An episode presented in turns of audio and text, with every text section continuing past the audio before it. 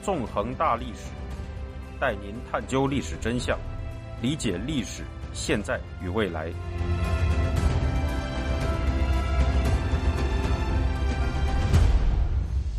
大家好，欢迎大家收听《纵横大历史》，我是主持人孙成。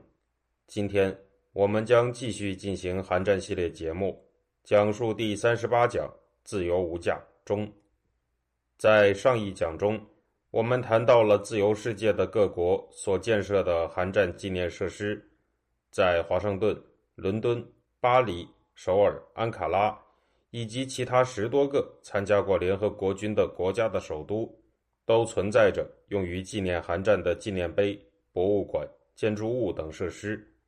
这些纪念建筑物展现了自由世界各国在寒战当中付出的代价，并提醒着人们不要忘记为了守护自由而牺牲的人们。那么，值得追问的是，自由世界通过寒战所守护住的究竟是什么东西呢？二零一三年七月二十七日，也就是寒战停战协定签订六十周年之日，时任美国总统的奥巴马。曾在华盛顿寒战纪念碑旁，向参加纪念活动的寒战老兵与他们的家属发表过讲话。在这段讲话里，奥巴马对老兵们这样说：“五千万韩国人民生活在自由和生机勃勃的民主制度下，韩国是世界上最具活力的经济体之一。同朝鲜半岛北方的压迫和贫困形成鲜明对照，这就是胜利，这就是你们。”留下的遗产。事实上，一张流传广泛的照片也用最直观的方式展现了韩战的遗产。这张照片是由美国国家航空航天局 NASA 在2014年1月30日公布的。照片显示，在夜幕降临后，朝鲜半岛的南北两侧形成了极其鲜明的对比，以韩战交战双方的停战分界线为界。南面的韩国布满着灯火通明的灯光，北面的朝鲜除了平壤之外，基本上是一团漆黑。所谓“一图胜千言”，这样一幅照片最为直观地展现了韩战带来了什么。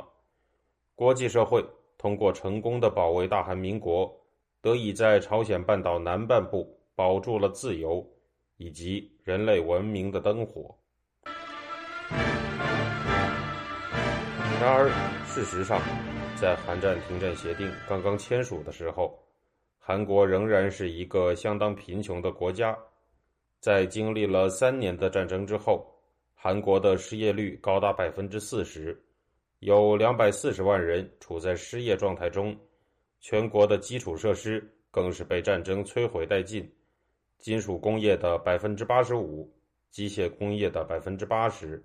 化学工业的百分之六十五。和纺织工业的百分之六十五遭到了破坏。一九五五年，韩国的人均 GDP 达到了战后新低，仅仅只有六十四点零九美元。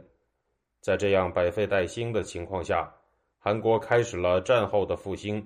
韩国能在韩战后逐步复兴，首先和国际社会的大力援助是分不开的。实际上，在战后很长的一段时间里，韩国的经济是靠着联合国和美国的援助才能得以维持下去的。在一九五三到一九六零年之间，联合国和美国分别向韩国提供了一点二亿美元和十七点四五亿美元的经济援助。在这样的背景下，韩国得以在战后的几年里维持经济的增长。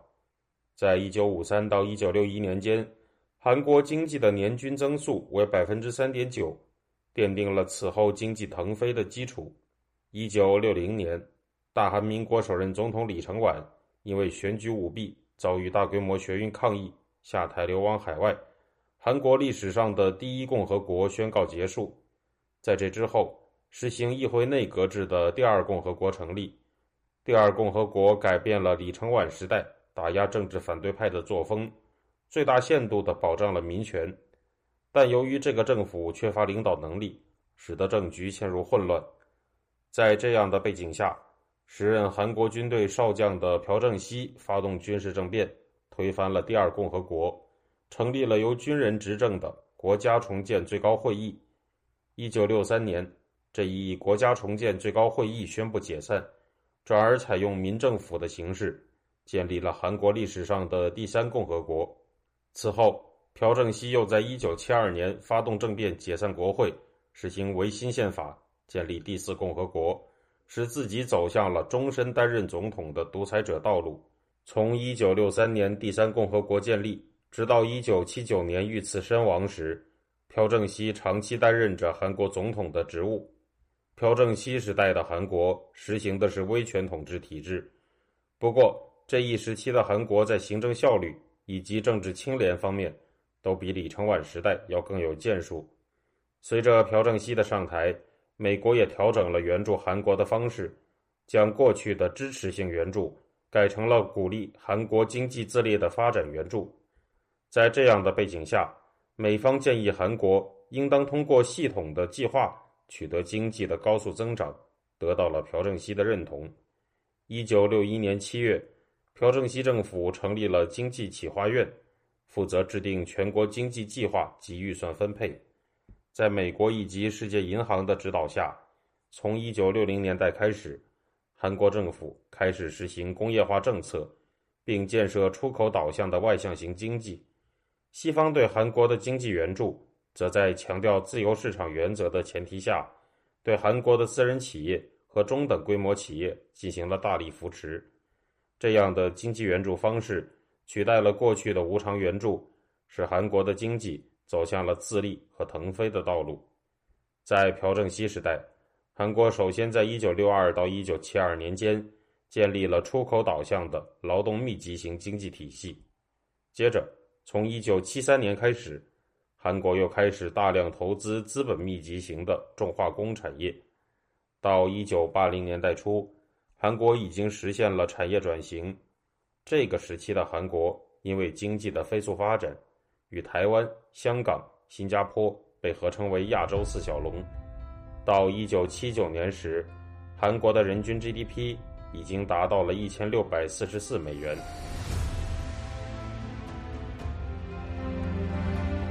听众朋友，您现在收听的是自由亚洲电台纵横大历史栏目，我是主持人孙成。一九七九年，朴正熙被属下刺杀。在这之后，经过一系列政治斗争，韩军将领全斗焕在同年底发动军事政变，终结了第四共和国，控制了韩国的军政大权。在于一九八零年出动军队镇压了韩国西南部城市光州市民的抗议后，全斗焕出任总统。从一九八一年开始了韩国历史上的第五共和国时期。在第五共和国时期，全斗焕一面采取高压的威权统治，一面继续继承朴正熙时期的经济政策，使韩国的经济得以进一步增长。在全斗焕时期，韩国调整了产业结构，加强了市场作用在经济中的因素。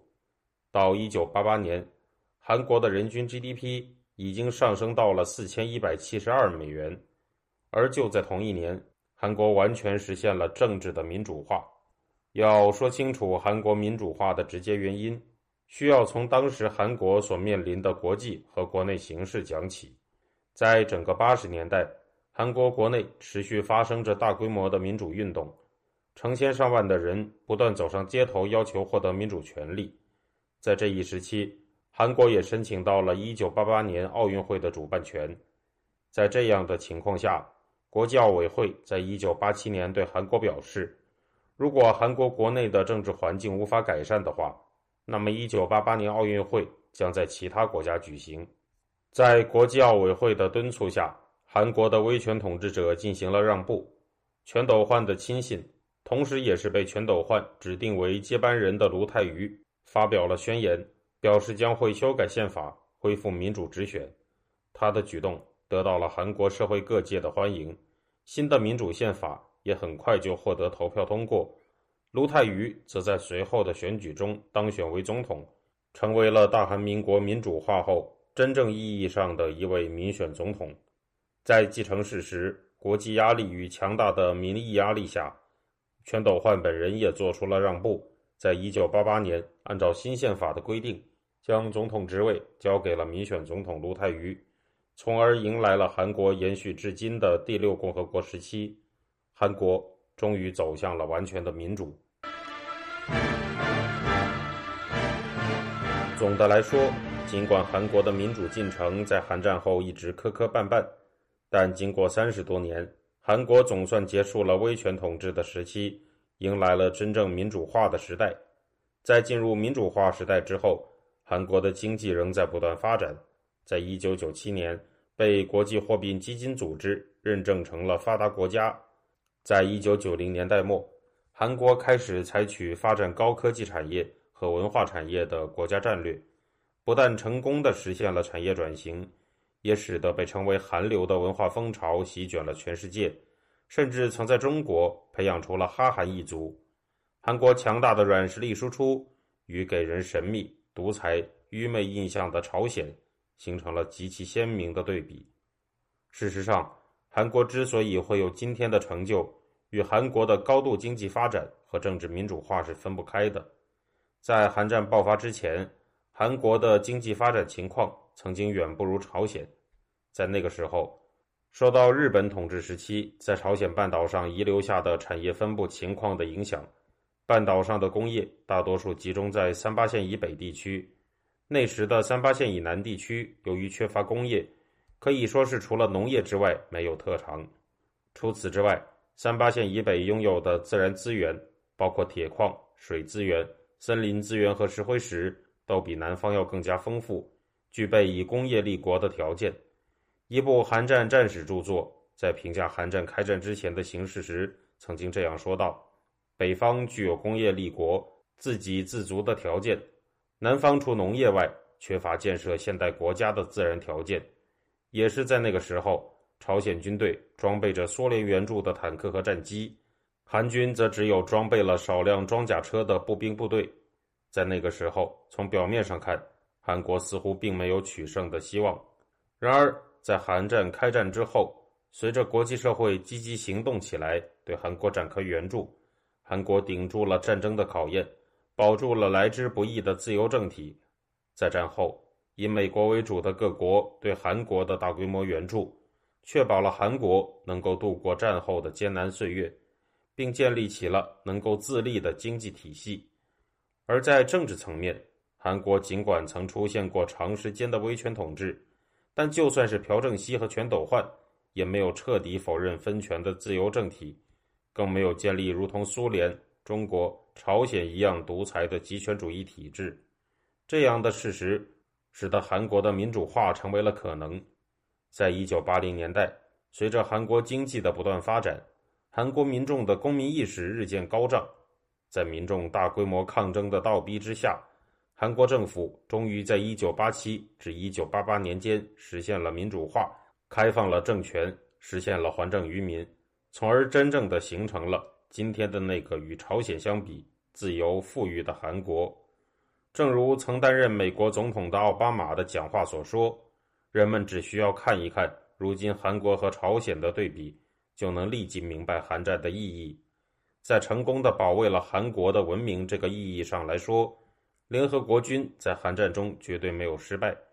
因为从一开始组建联合国军的初衷就是保卫遭到侵略的大韩民国。在韩战中，联合国军出色的完成了这个任务，而与这一点相反的是，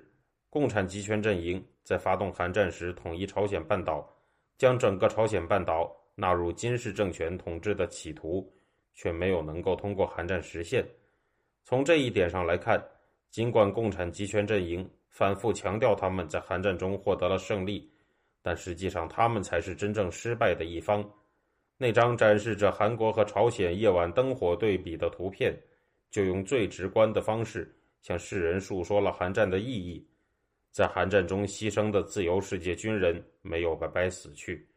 他们在朝鲜半岛上抗击了极权主义势力的扩张，挽救了一个国家的自由、繁荣与文明。